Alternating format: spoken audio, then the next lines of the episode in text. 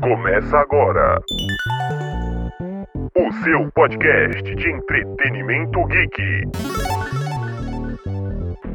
Está no ar. O Angústia Nerd.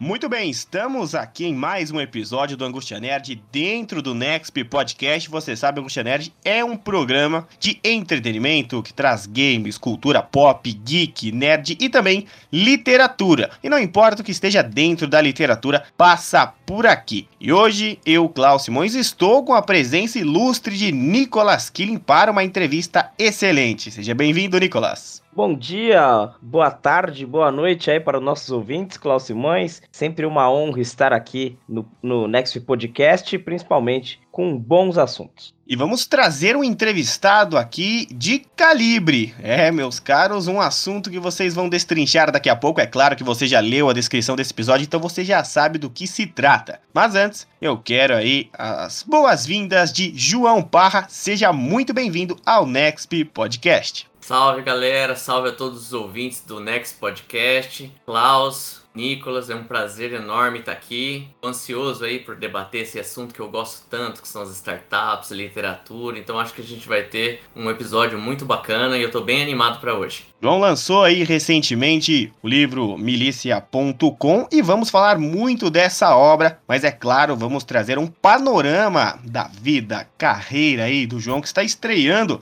na literatura com este trabalho.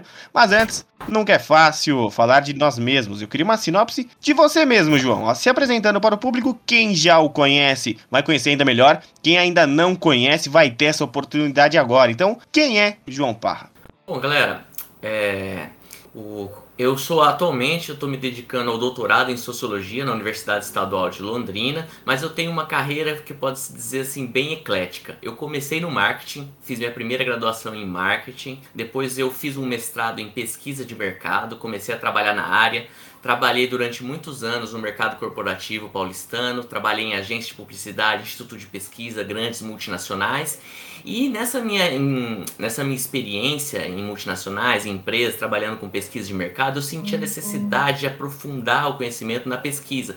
Foi aí que eu me envolvi na minha segunda área, que são as ciências sociais. Eu fiz em São Paulo minha segunda graduação em ciências sociais e hoje eu me encontro me dedicando exclusivamente à vida acadêmica, que eu fiz um mestrado em ciências sociais e hoje me dedico ao estudo das startups através das, da, do prisma das relações sociais. Então hoje eu estou aí só me dedicando ao estudo das startups e como a carreira acadêmica, a escrita acadêmica, ela é um pouco engessada, você tem que ter uns parâmetros, algumas diretrizes, eu comecei a, a ter aquela vontade, e aí a gente vai falar muito disso da literatura, mas eu tive uma vontade de escrever um romance com o tema do meu doutorado, que foi aí que eu pude me aprofundar, pude lançar esse livro, que é uma coisa que eu já estudo normalmente, mas eu criei um romance policial unindo aí as minhas duas paixões, que é o mundo acadêmico, o mundo empresarial e a literatura. Perfeito, acho que a apresentação está em dia, tá muito bom. Mas aí agora a gente entra aí na literatura. Eu queria saber qual foi o seu primeiro contato com isso. Se você lembra o primeiro livro que você leu e esse caminho aí, né,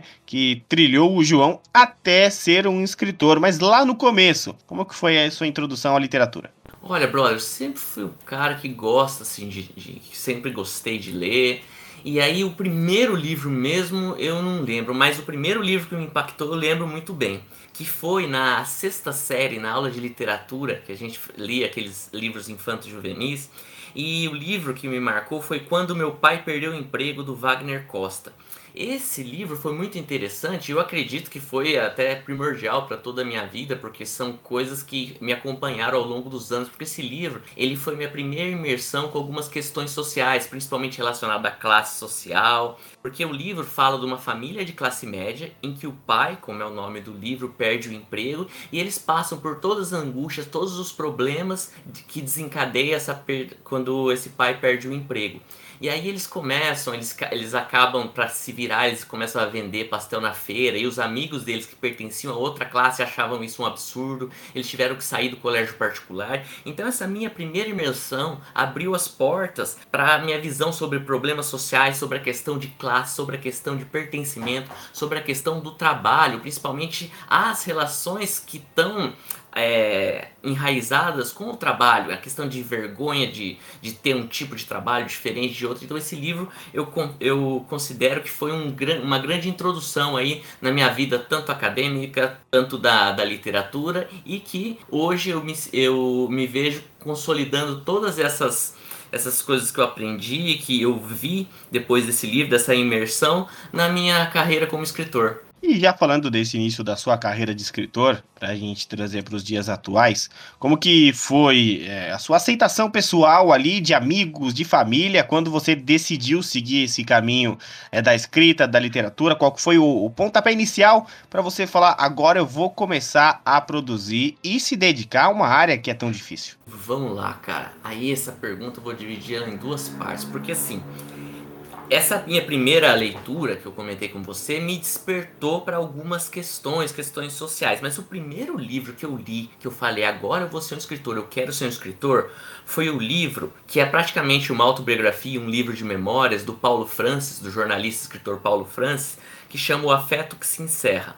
E ele, como um escritor genial, ele narra toda a trajetória dele, de uma família de classe média e, e, a imersão dele no mundo da literatura. E isso foi muito interessante porque nesse livro ele mostra a potência que é escrever, a potência que é você colocar essas palavras, as ideias no papel, criar obras. E isso me impressionou muito. E desde então eu senti essa vontade de escrever, de, de ser um escritor. Foi a primeira vez que eu vislumbrei essa possibilidade. E ele disse no livro, que eu acho que, que eu achei bem interessante, que ele fala assim: quando eu li o Crime e Castigo foi quando eu decidi que eu queria ser escritor. Quando eu terminei esse livro, eu lembro que eu fui lá na loja, comprei o Crime e Castigo e comecei a ler o Crime e Castigo, e aí eu pude entender exatamente tudo o que ele fala a respeito da potência da escrita, da potência da literatura, porque a obra do Dostoiévski é uma obra densa e ela tem uma beleza incrível da maneira que ele narra os, os acontecimentos, os sentimentos, a relação de culpa. Então, quando eu li aquilo, eu caiu minha ficha. Eu falei, olha, a, a, a, minha jornada pela escrita, pela literatura, a minha paixão, eu posso dizer que começou aí e eu pude vislumbrar essa coisa que me move até os dias de hoje, que é escrever, de é colocar as, as ideias no papel, sempre aí tendo um objetivo de emocionar, de poder contar uma história e de deixar uma marca mesmo nos leitores, como deixou uma marca em mim esse meu primeiro livro, quando meu pai perdeu o emprego, esse livro O Afeto que se encerra e principalmente o Dostoiévski e outros livros que a gente vai falar aí ao longo do episódio.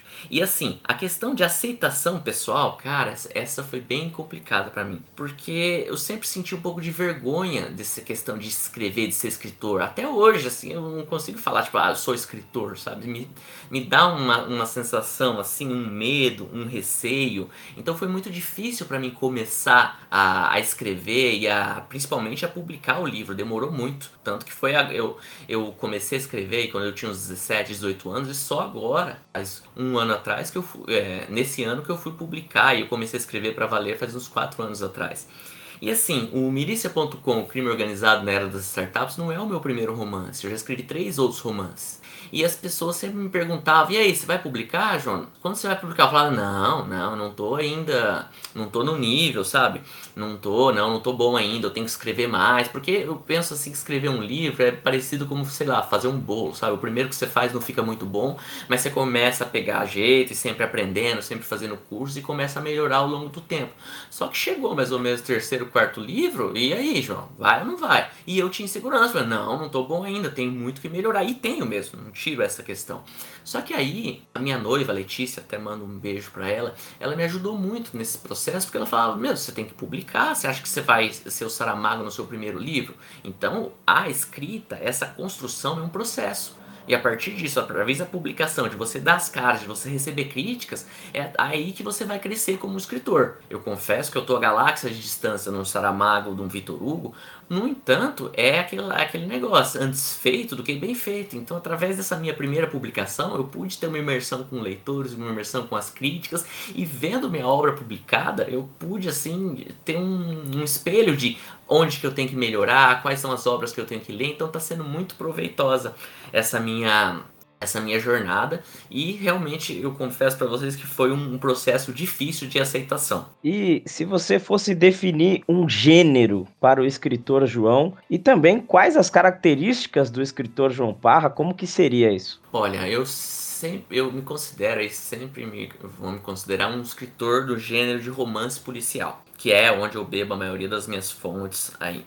E em relação às características, olha, uma característica minha é em relação à crueza de narrar os acontecimentos, em mostrar a realidade por mais cruel que ela seja. E isso faz com que, às vezes, leitores um pouco mais sensíveis acabem não gostando de algumas partes do livro, sabe? Porque eu acredito, cara, que hoje a gente está vivendo numa época de hiperrealidade, no sentido de que o real já não é suficiente. Pra explicar o que isso significa, é só a gente ver as redes sociais, porque aquilo lá é uma hiperrealidade. Porque aquelas fotos, que, que é na verdade jogo de luz, é filtro, ou aquela realidade de influencers, de pessoas aí que se destacam nas redes sociais, aquilo é uma coisa produzida, montada, ela não existe na realidade. No entanto, a gente vê que muitas pessoas acreditam que aquilo é o real. Tanto que existe uma procura grande de pessoas que fazem cirurgia plástica para parecer um filtro do Instagram. Você percebe que tem pessoas que veem influencers, querem comprar cursos, querem ter a mesma vida que essas pessoas, mas essa vida na verdade não existe. E isso, cara, não é só nas redes sociais, isso você também vê bastante em filmes.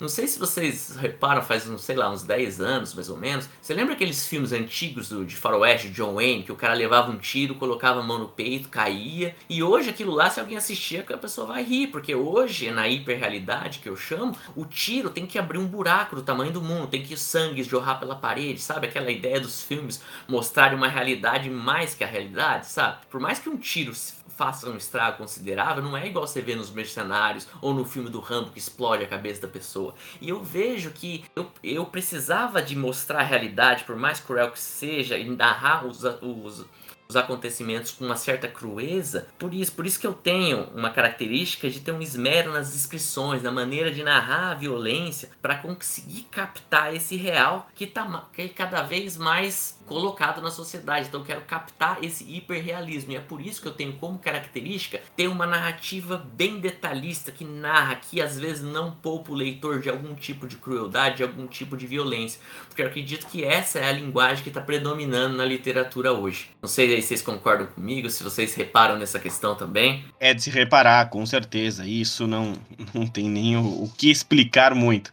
Ainda mais essa questão do Instagram que você disse, para criadores de conteúdo mundo é, independentes como nós, às vezes parece que o mundo é mais difícil e porque a gente não desiste, tem essas questões, mas estamos fazendo para o nosso público, temos um nosso público e às vezes a pessoa não tem como ficar sem aquilo, então a gente faz do nosso jeito, mas tem pessoas que exageram, extrapolam e querem chamar a atenção de todo jeito, então fica aquela balança ali, você fica no meio, né, desse casco aí, desse tiroteio de conteúdo, mas é perfeitamente é, verdade tudo que você disse. E até nesse cenário, a gente traz para um cenário concorrido, João, que é o mercado dos livros. E lançar um livro hoje não é fácil, lançar um livro hoje é complicado. E eu queria saber dessa sua estreia aí com uma grande obra no mercado e qual foi a sua maior expectativa antes do lançamento e a sua motivação de realizar esse lançamento num momento que talvez os livros estejam voltando, mas ainda num mercado complicado. Olha,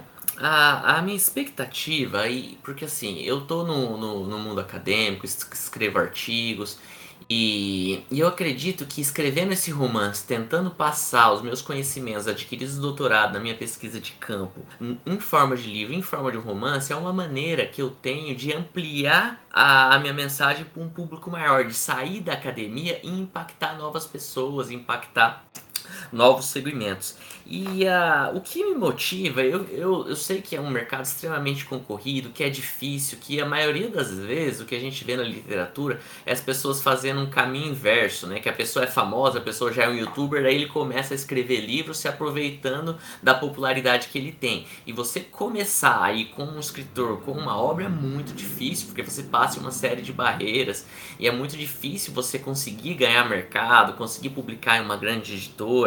Mas a minha, a minha, a minha vontade nesse momento é contar uma história que desperte sentimentos, que possam emocionar leitores e sempre passando aí a minha mensagem, passando os meus conhecimentos, numa forma de ampliar a, a, a, a minha mensagem, ampliar os, os ouvidos para as pessoas que eu estou falando do milícia.com, João, queria que você falasse um pouco sobre, sobre esse trabalho, como que surgiu, como que é tudo isso. Claro, cara. Ó, é...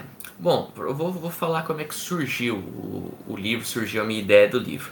Eu, no começo do doutorado, faz uns três anos atrás, eu comecei a, a minha pesquisa de campo e eu fui entrevistar um amigo meu, chama Luiz, que também era empreendedor, que também tinha uma história de empreendedorismo, de startup, aí estava batalhando nesse segmento, e ele me contou a história dele, da startup dele, e aí eu lembro que era tão mirabolante a história, cheia de idas e vindas, cheia de, de reviravoltas, que eu até terminei e falei assim, pô Luiz, essa história, cara, dava um livro.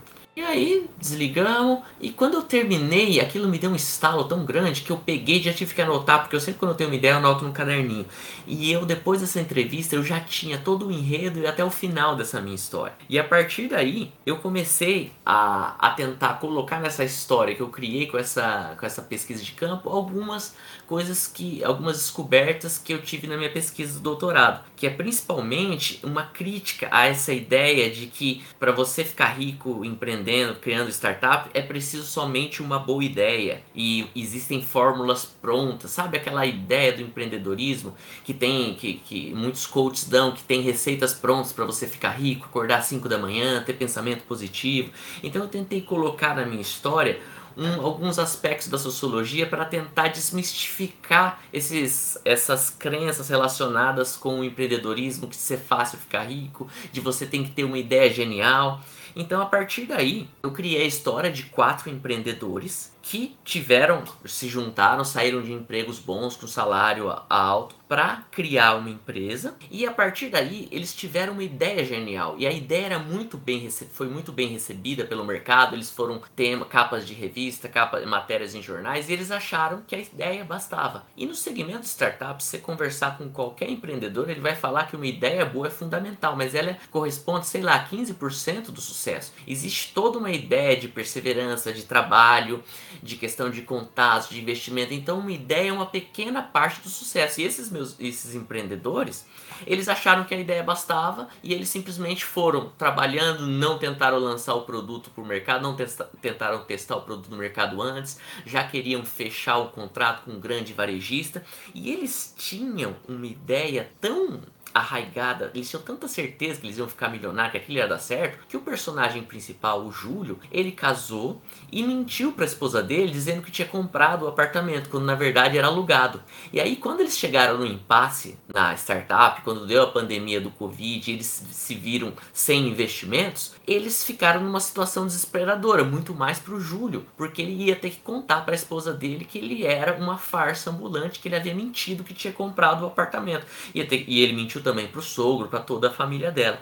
Então, é a partir daí que eu comecei a escrever essa história e a partir desse desespero eles tomam medidas drásticas, que é o caso de se associar ao mundo do crime, se associar a um miliciano, que nessa minha história, nessa minha narrativa ficcional, as milícias entram num nível de organização tão grande que elas começam a investir em startup e as milícias que são mais comuns no Rio de Janeiro, eu criei uma milícia no território de São Paulo, mais especificamente no bairro Cidade Tiradentes. Então essa que foi a como que surgiu o meu livro e essa é a sinopse da, do, do, do enredo da minha narrativa. João, e por que as startups? De onde que surgiu essa vontade de entender esse mundo empreendedor?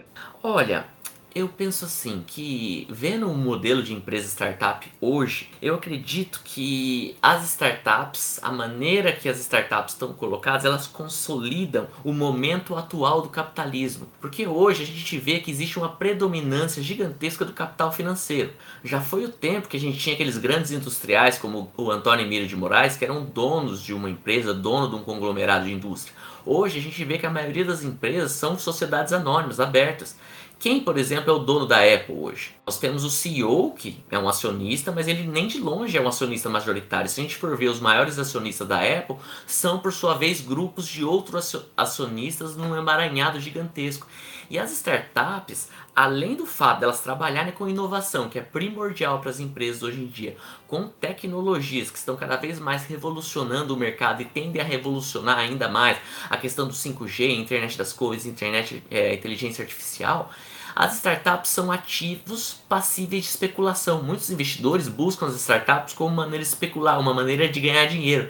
Então isso fez com que me chamasse a atenção e começar a estudar as startups, porque eu acredito que as startups elas espelham o momento atual do capitalismo e esse contexto histórico para mim é muito interessante. Então por isso que eu comecei a estudar as startups e nesse estudo eu comecei a ver certas coisas, desmistificar, e aí eu senti a necessidade de escrever esse livro para passar a minha mensagem de outra forma. E no meio disso tudo, João, qual foi o maior desafio e as maiores dificuldades que você teve em escrever e também fazer o lançamento? Olha, para mim a maior dificuldade era comigo mesmo, com a minha insegurança de eu achar que não estava bom. Então esse livro ficou quase um ano dentro de uma gaveta, sabe?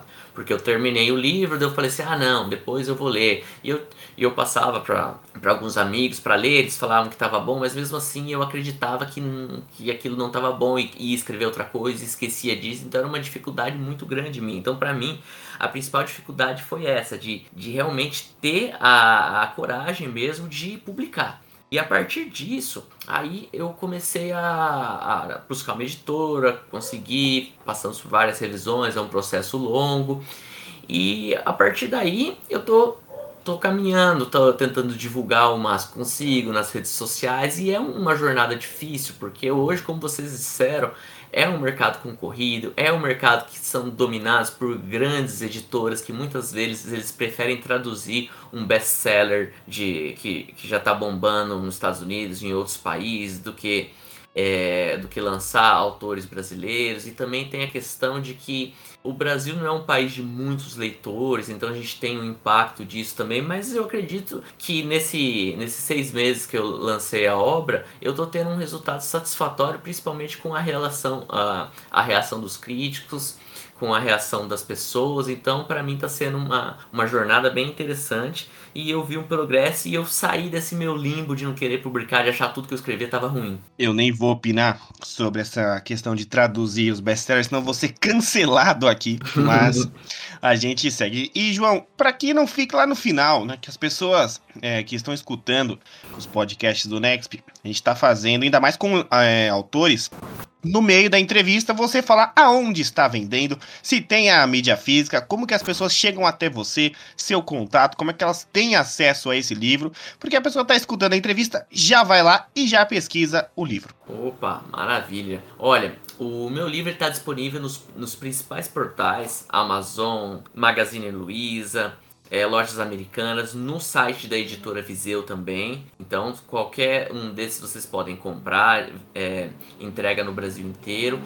O livro está disponível tanto o formato físico quanto o e-book. Aí fica para os ouvintes uh, o formato que eles preferirem. E quem quiser me adicionar no Instagram, João Fernando 19 e aí, quiser trocar ideias sobre escritas, eu estou sempre à disposição. Uhum. E aí, uhum. nossos ouvintes que tiverem também perfis, programas, eu também adoro falar, adoro participar de locais que falam sobre literatura, sobre sociologia.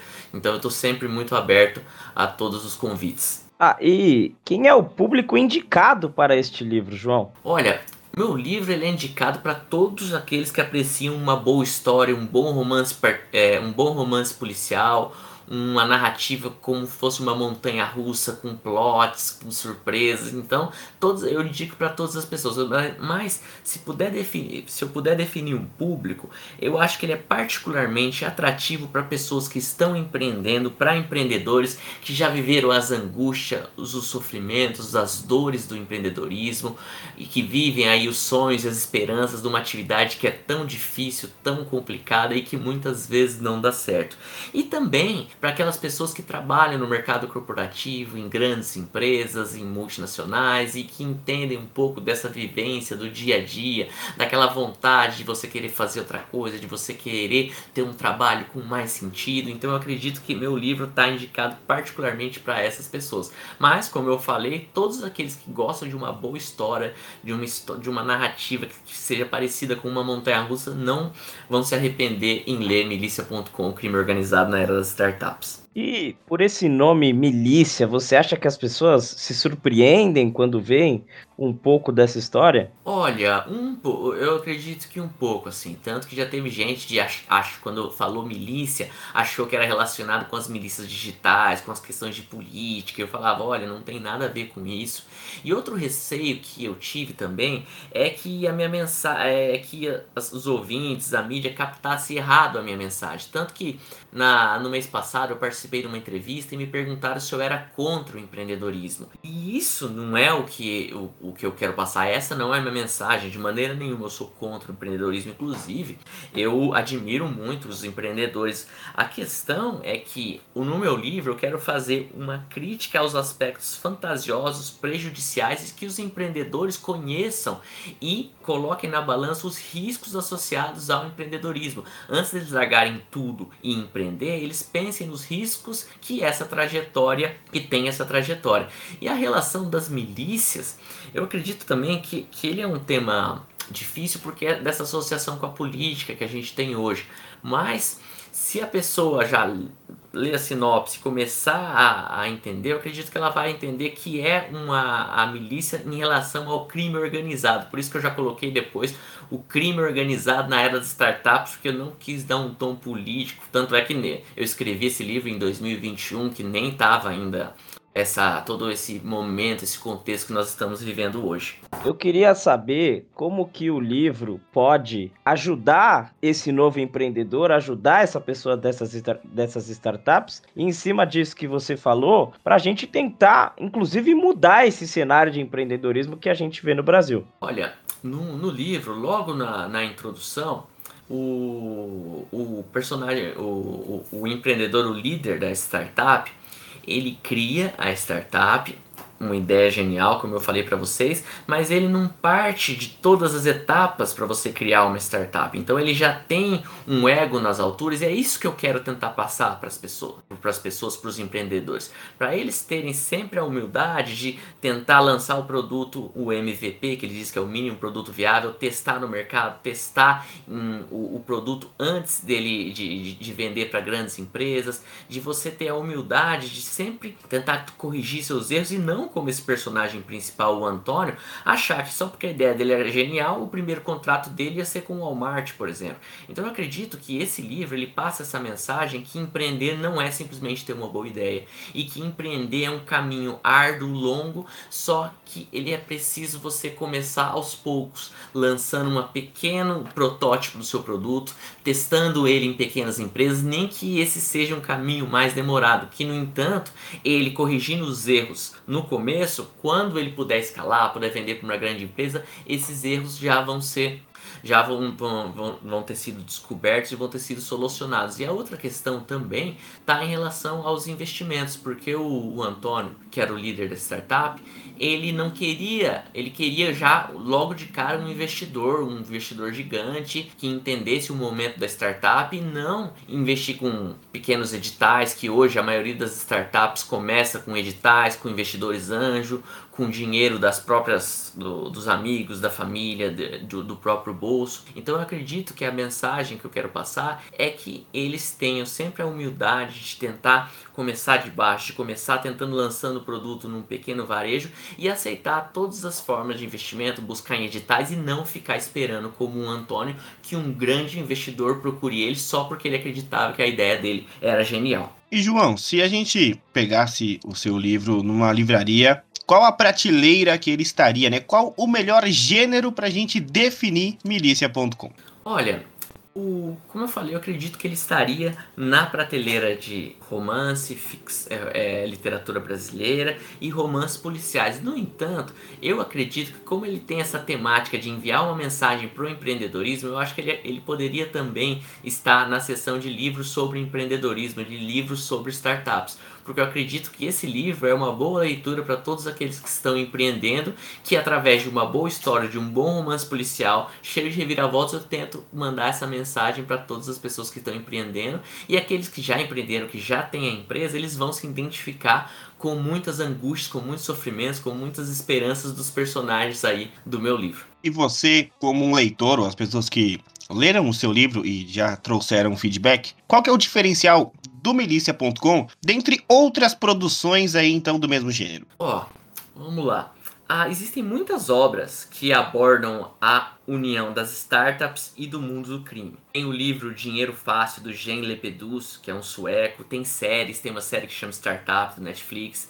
Esse livro também virou uma série que chama Dinheiro Fácil, está na segunda temporada. Mas essa associação das milícias com as startups que é uma associação particularmente bem brasileira. E, e, pra, e essa ideia de startups e milícias, para mim, é a única obra que aborda, então, para mim, é o grande diferencial do meu livro, e que, ao mesmo tempo de, de associar as milícias e as startups, ele aborda dois temas complexos mas que refletem a, realidade tanto das, das startups, como eu falei para vocês, por tratar de inovação, tecnologia, ativos financeiros, e a questão das milícias também, por uma forma de, de controle de território que é dentro do Estado, que são a maioria das vezes policiais, que controlam o Estado criando um Estado paralelo. Então essa questão do surgimento das milícias, do, do seu espraiamento na cidade do Rio de Janeiro, é uma questão muito complexa e tem que ser debatida debatida à profundidade,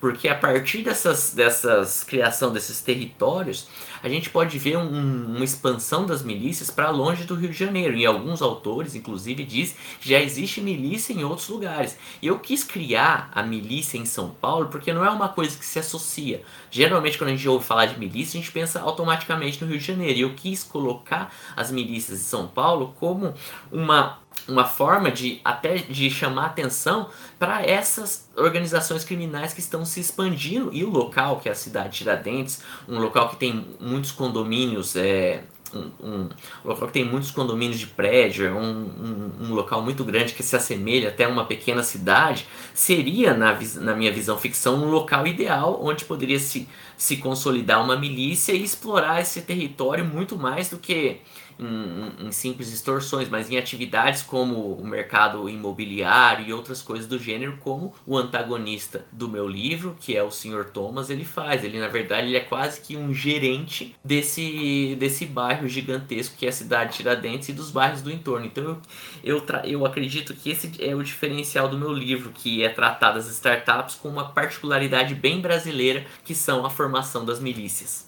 E você acredita que na vida real existe realmente essas milícias nas startups? E para a gente encerrar um pouco essa parte do livro, qual a mensagem que este livro passa, principalmente para quem irá ler? Olha, eu não tenho nenhuma evidência empírica, nenhum conhecimento que existe essa associação direta entre milícias e startups.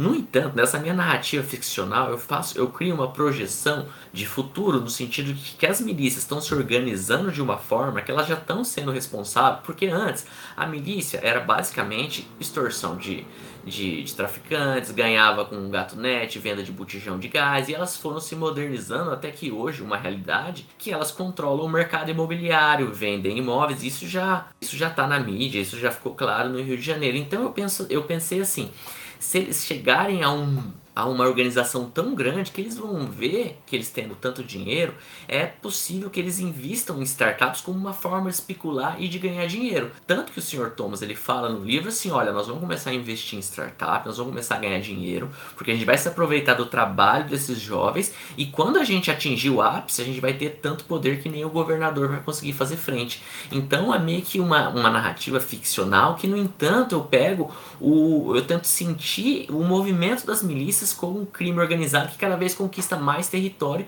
e é cada vez mais difícil de ser de ser combatido, porque ele está dentro do Estado, mas automaticamente ele cria um Estado paralelo. Vocês entendem essa, essa, essa mescla de entre o crime e o Estado como se fossem uma coisa só. Isso complica porque começa a ter ramificações em poder político, porque milícia acaba sendo currais eleitorais. Então eu comecei a entender essa organização para um estágio a mais, que pode ser que seja verdade, que no entanto no momento atual eu não tenho nenhuma evidência empírica que isso aconteça.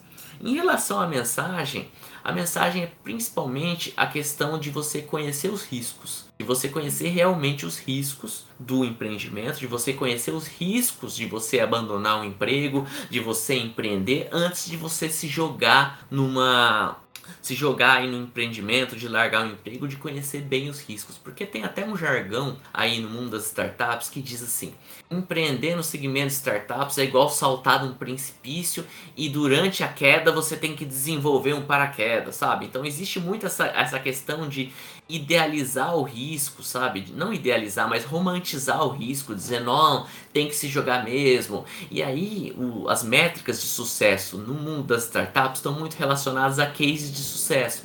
Então você pega um empreendedor que largou tudo, que passou dificuldades, como você vê em filmes, você vê em livros, que passou uma grande dificuldade, conseguiu e hoje está milionário. Então isso que as pessoas acabam romantizando o empreendedorismo, quando na verdade eu uma mensagem do meu livro, eu quero que as pessoas tenham consciência dos riscos. E aí eu coloco o, a tragédia que aconteceu na vida do Júlio, que é o personagem principal. Dele achar que ele ia ficar milionário, que ele enganou até a esposa achando que ia ficar rico, ia poder comprar um apartamento ou dois, e que ele teve que no final se associar ao mundo do crime e passar por todas as as angústias e os sofrimentos que ele passou, que aí eu não vou dar os spoilers e deixo aí para aguçar a, a imaginação, a curiosidade aí dos futuros leitores. E acredito que eles vão ficar muito curiosos com essa belíssima história. Oh, e assim partindo, partindo para essa questão da vida pessoal, é, você aplicou os ensinamentos da análise de mercado, que é o que você trabalha hoje, também o marketing, na qual você já trabalhou,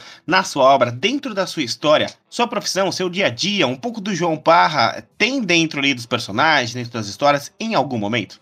Olha, com certeza, muito da minha vivência no mercado corporativo paulistano eu coloquei nesse livro, muitas das experiências, porque na minha época que eu trabalhei lá, eu tive muitos colegas que abandonaram os, os empregos, abandonaram as carreiras para empreender no setor de startup, porque na época estava muito na moda e tinha todo um romanticismo do trabalho com um sentido, de você empreender, de você querer mudar o mundo, daquilo ser seu, e associado também a possibilidade de você vender vender a startup e ficar rico. Então eu tive muitos amigos que saíram e foram, né, criaram startups e muitas vezes a startup não deu certo ele teve que se recolocar no mercado. Então tem muito da minha experiência como tra trabalhando e tendo essa vivência no mercado corporativo paulistano. E também eu acredito que o marketing me deu essa base de poder entender as startups, entender o empreendedorismo, de conhecer essa relação do, das etapas do empreendedorismo muito bem, que é uma coisa que eu estudo hoje. E a questão da sociologia também influenciou muito nesse livro, até por poder fazer uma crítica ao empreendedorismo por um viés sociológico. E também vocês vão ver na obra que eu tento abordar temas muito atuais, como a questão do cancelamento, a questão do racismo, a questão das cotas, a questão da violência, de, de controle territorial. Então, muito da sociologia eu também aplico nessa obra. Então, eu considero essa obra uma consolidação de todas as experiências assim, que eu vivi, tanto no marketing, tanto na carreira acadêmica, tanto trabalhando em multinacionais, em pesquisa de mercado. E, João, queria que você falasse um pouco como que você, uma pergunta um pouco mais filosófica, mas como que você analisa essa aplicabilidade da pesquisa do mercado nas ciências sociais e vice-versa. Porque às vezes a rotina não permite nem, mesmo na, na pesquisa qualitativa, o cara aplicar ali tudo que ele quer de acordo com demanda e tudo mais. Ô, Nicolas, uma pergunta muito bacana, cara. Porque você sabe que é bem interessante, porque eu fui estudar as ciências sociais por justamente querer ampliar o meu conhecimento de pesquisa, porque eu já trabalhava em São Paulo, no Instituto de Pesquisa, e eu senti que eu precisava ter mais, maior, um maior conhecimento, maior profundidade. E a pesquisa de, de, de mercado, ela vem da pesquisa nas ciências sociais. Então, o, eu fiz o caminho inverso. Eu aprendi a pesquisa de mercado primeiro e depois eu fui aprender a pesquisa das ciências sociais. Então, eu enxergo hoje uma completa aplicabilidade e eu acredito que esses dois conhecimentos, eles se, como eu posso dizer, eles se completam. Então, eu acho muito interessante e eu acredito que todas as pessoas que trabalham aí com, com pesquisa de mercado e também meus colegas das áreas da área acadêmica, das ciências sociais, eles têm que ter uma formação aí em pesquisa de mercado, conhecer essas metodologias, porque assim, a pesquisa que eu trabalhava na nos, nos nos institutos de pesquisas, eles eram muito mais focados em teste de produto, teste de embalagem, análise de campanhas de publicidade, enquanto nas ciências sociais hoje eu trabalho mais com a jornada do empreendedor, as relações de trabalho, uma questão um pouco mais profunda, que no entanto elas são realmente complementares porque muitas das técnicas que eu aprendi na empresa eu utilizo hoje no meu dia a dia. E eu acredito que se um dia eu me colocar de volta na área de, de pesquisa de mercado, eu também vou usar muito do que eu aprendi nas ciências sociais para esse na, na, na no, no, próximo futuro para trabalhar na, na, pesquisa de mercado. Então, bem interessante essa questão e eu considero as duas super complementares. E João, é, como que você se programa para escrever nos dias atuais? Como que você divide a carreira de escritor com a sua rotina do dia a dia? Como que é essa mistura? Quanto tempo que você levou para escrever aí o milícia.com? Como é que foi encaixar isso na sua vida? Olha, hoje eu tento conciliar a minha, a minha escrita, a literatura, com as minhas atividades do doutorado. Então eu tento, tenho como meta escrever todos os dias mil palavras. Essas mil palavras pode ser no romance novo que eu estou trabalhando, ou pode ser simples reflexões do dia, ou eu posso fazer um brainstorm e escrever sobre qualquer coisa. Mas eu acredito que a escrita é como correr. Então, se você escreve todos os dias, você fica muito mais habituado, as ideias fluem da sua cabeça, passam pelos dedos muito mais fácil. Então, eu tento manter essa, essa rotina diária de escrever mil palavras todos os dias, mesmo que eu esteja sem inspiração, mesmo que meu romance que eu estou escrevendo esteja travado e coisas assim. Então, eu acredito que essa vivência, esse hábito de escrever é muito importante.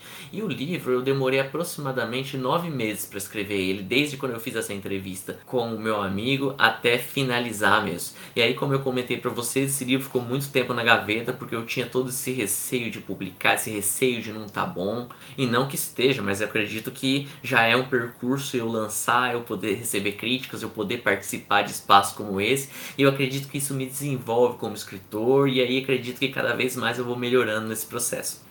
E seguindo né, nessa linha de, da sua rotina, de quanto tempo que você gastou, claro que passa muito pelos seus autores e livros preferidos. Você já citou alguns nomes importantíssimos aqui, mas quais seriam seus livros favoritos da vida inteira e seus autores que também servem de referência e inspiração, não só para o Melissa.com, mas para o João Parra, autor? Vamos lá. Sim, diretamente, se você perguntar qual é o seu escritor favorito, eu respondo Joe Nesbo na lata, sem pensar duas vezes. Ele é uma pessoa que eu tenho muito como referência, nos meus livros tem muita referência deles. É um escritor norueguês que para mim é fantástica a maneira como ele escreve. Eu inclusive estive na Noruega uma vez porque eu queria entender da onde que sai essa habilidade dele de escrever a realidade de uma maneira cruel, de uma maneira fria mesmo, sabe? Então isso aí me impactava muito. Então eu falava de onde que ele tira essas ideias, de como ele consegue assim criar narrativas que ao mesmo tempo impressionam e deixa você vidrado até o final. Então foi uma viagem muito interessante conhecer a Noruega, conhecer aquelas pequenas vilas, aquele frio, aquela natureza meio que selvagem. Então eu pude conhecer e, e esse ator, autor aí, esse escritor John Nesbo é o que eu tenho como referência. Mas assim, Eu gosto muito, muito, muito da J.K. Rowling, que ela é a autora dos livros Harry Potter, mas ela também escreve livros policiais com o pseudônimo de Robert Galbraith. Então ela tem uns livros muito bons, assim, que eu gosto muito também. E aí de livros, assim, tem o, o livro para mim que é a, a grande obra-prima, que sei lá, que se fosse uma Mona Lisa, uma Capela Sistina, para mim é, o, é Os Miseráveis. É uma obra para mim que não tem outra igual. É para mim uma obra completa, uma obra densa e é uma obra que, que eu, pelo menos, eu me apaixono pela beleza dessa obra de ser uma coisa tão grande, tão complexa que gera tantos debates.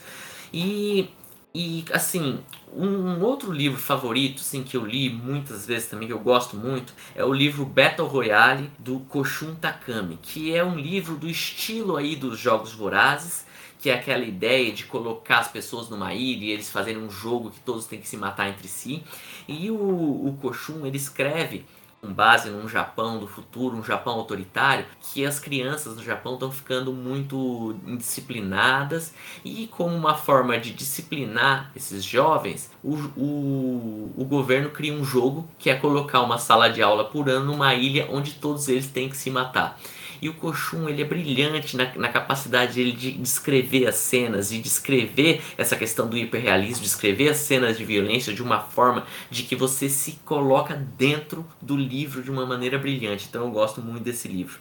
Mas aí, para colocar algumas menções honrosas, eu gosto muito também do livro do Leonardo Padura, O Homem que Amava os Cachorros, que conta a história do revolucionário Trotsky e a história do seu assassino Ramon Mercader. E, e esse o Leonardo Padura também é um escritor de um, de um nível, de um brilhantismo que cabe mencionar também. E a gente queria saber, João, e também os nossos ouvintes, qual o recado que você deixa aí para os seus fãs, quem já leu, quem quiser ler e para quem escutará esse podcast. Olha, eu acho que eu tô indo no começo, eu acredito que eu não tenha fãs, assim, eu posso ter leitores, assim, eu acredito que eu tô começando aí a minha carreira, tô começando a caminhar na literatura, a escrever, a melhorar como escritor, mas eu quero deixar aí um recado para os ouvintes do, do podcast e principalmente aqueles que, que querem escrever, que sentem vontade de escrever. Então, para essas pessoas, eu, eu digo que escrevam como vocês estivessem aprendendo a dançar mas não para ser a primeira bailarina ou mestre-sala, mas pelo prazer de ter essa experiência artística, mesmo que ninguém aplauda, mesmo que ninguém leia, mas apenas escrevam. E eu vou dizer para vocês que a escrita ela é maravilhosa por essa capacidade, essa potência que te dá. Porque eu sempre penso a escrita como um diário em terceira pessoa, porque quando a gente vai escrevendo, por mais que a gente tenha um tema na cabeça, nunca é esse tema apenas. A gente começa a escrever sobre uma coisa e acaba escrevendo sobre outras coisas, mas é através dessas linhas que a gente vai expressando as vozes da nossa experiência, de todos os nossos sentimentos. E para mim, escrever é uma experiência maravilhosa e eu digo para todos vocês: escrevam. Mesmo que ninguém leia, mesmo que ninguém aplaude, apenas escrevam e vocês vão ver que essa é uma experiência transformadora. E pra gente findar, infelizmente, essa entrevista, esse grande papo aqui com você, João, eu queria que você deixasse é, uma mensagem pro próprio João agora. Que são as pretensões, as metas, o que você espera colher com a literatura aí no seu futuro. E quando você escutar este episódio daqui uns anos, é, quais as metas que você já vai ter é, alcançado, que você acredita que milícia.com vai abrir as portas para que outros projetos seus também é, conquistem todo esse espaço que você merece, mas qual é o sonho e as pretensões de João Parra neste instante? Olha, as minhas metas e pretensões, assim, é continuar minha jornada como escritor, publicar mais, tentar impactar mais pessoas com a minha mensagem e ao mesmo tempo quero continuar meus trabalhos acadêmicos, ano que vem eu defendo a minha tese. E assim, como meta, eu quero ser uma pessoa referência no setor das startups, no sentido de entender muito bem as startups, as relações de trabalho, os empreendedores através de um prisma sociológico e continuar nessa vida, nessa escrita, nesse criando esse hábito, porque eu acredito que é sempre uma construção e eu acredito que a gente, a partir dos anos, a partir da escrita, a partir da maneira que a gente escreve, a gente vai vendo que a gente tem um progresso. Eu mesmo, quando eu escrevo a primeira vez, que é aquele primeiro rascunho, eu acho que tá horrível, eu tenho vontade de apagar. E conforme eu vou lendo, eu vou colocando ali, eu vou revisando e aquilo vai vai criando o corpo, aquilo para mim é praticamente uma obra de arte. Toda vez que eu termino de escrever, eu coloco no Word, amplio e vejo todas aquelas páginas e me sinto um, um imenso orgulho. E como sonho, olha, se for pensar para viajar e colocar, eu queria ser capaz um dia de escrever uma obra com um peso dos miseráveis, de um peso, de uma capacidade de, de, de emocionar, de impactar as pessoas como o Vitor Hugo me impactou e continua me impactando até hoje, porque é uma obra que não sai do meu pensamento. É, meus caros, João Parra está apresentado devidamente aí, lançado no Nexp Podcast, assim como milícia.com, que ele já falou onde você encontra. E se você ainda tem dúvida, segue no nextbr.com, nosso site, onde você clica na aba podcasts e vê esse e outros conteúdos. E na matéria exclusiva aí sobre João Parra, você vai ver as fotos do João, é claro. Você vai ter a foto da capa deste livro e também os links onde você vai adquirir este excelentíssimo trabalho. João, e agora falando da capa, antes da gente encerrar, da onde surgiu essa ideia dessa capa aí? Como é que você é, trabalhou para isso acontecer? Olha, Klaus, eu queria que fosse alguma coisa bem visual, assim, que a pessoa já batesse o olho, já que já entendesse a, a mensagem do livro, o que, que o livro queria dizer. Então, por isso que eu coloquei, porque um símbolo muito grande das startups tem a ver com os aplicativos, tanto que a gente associa muito as startups a, a, aplicativos, a empresas de tecnologia, ao próprio celular. Então, por isso que eu coloquei um ícone como se fosse um aplicativo, e aí para representar as milícias, aí eu coloquei um fuzil. Então, seria praticamente um aplicativo com um fuzil nele. Então foi aí que eu tentei consolidar essa ideia de, de, de, de associação das milícias com as startups e o crime organizado na era das startups. Muito bem, para você que chegou até aqui, siga-nos no Instagram, nextbr.com e a capa com o João, a capa do livro, você vê nas nossas mídias sociais. Eu sou Klaus, mas estive com ele, Nicolas Klint, vai deixar aí a sua mensagem para o João agradecer todo esse bate-papo, agradecer a você, Klaus Simões, mais uma vez pelo convite de estar aqui no Nexp, ao João por essa obra muito interessante, por toda essa análise, esse papo que podemos ter aqui, que, como sempre, é algo muito relevante ao Nexp, a nós também e a quem irá ouvir este podcast. Agradeço mais uma vez. E João, muito obrigado por você ter cedido o seu tempo e estar aqui no Next Podcast. É muito importante a participação de autores independentes aqui nas nossas mídias, no nosso podcast. A gente só tem a agradecer. Klaus, eu que agradeço. Nicolas, agradeço muito as perguntas muito interessantes. Foi muito bacana esse bate-papo com vocês. E deixo aí a mensagem para os leitores quem quiser me seguir nas redes sociais, quem se interessar mais pelo meu trabalho, quem quiser simplesmente trocar uma ideia, estou super aberto. Eu agradeço aí a todos os ouvintes, a todos que chegaram até aqui. Um forte abraço, Klaus, um forte abraço, Nicolas, um abraço a todos os ouvintes do Nexp. Mais um episódio vai ficando por aqui e juntos nas páginas e nos próximos capítulos vamos buscando aí os próximos desafios também. Muito obrigado e o play fica por aqui. Você ouviu o seu podcast de entretenimento geek. O Angústia Nerd.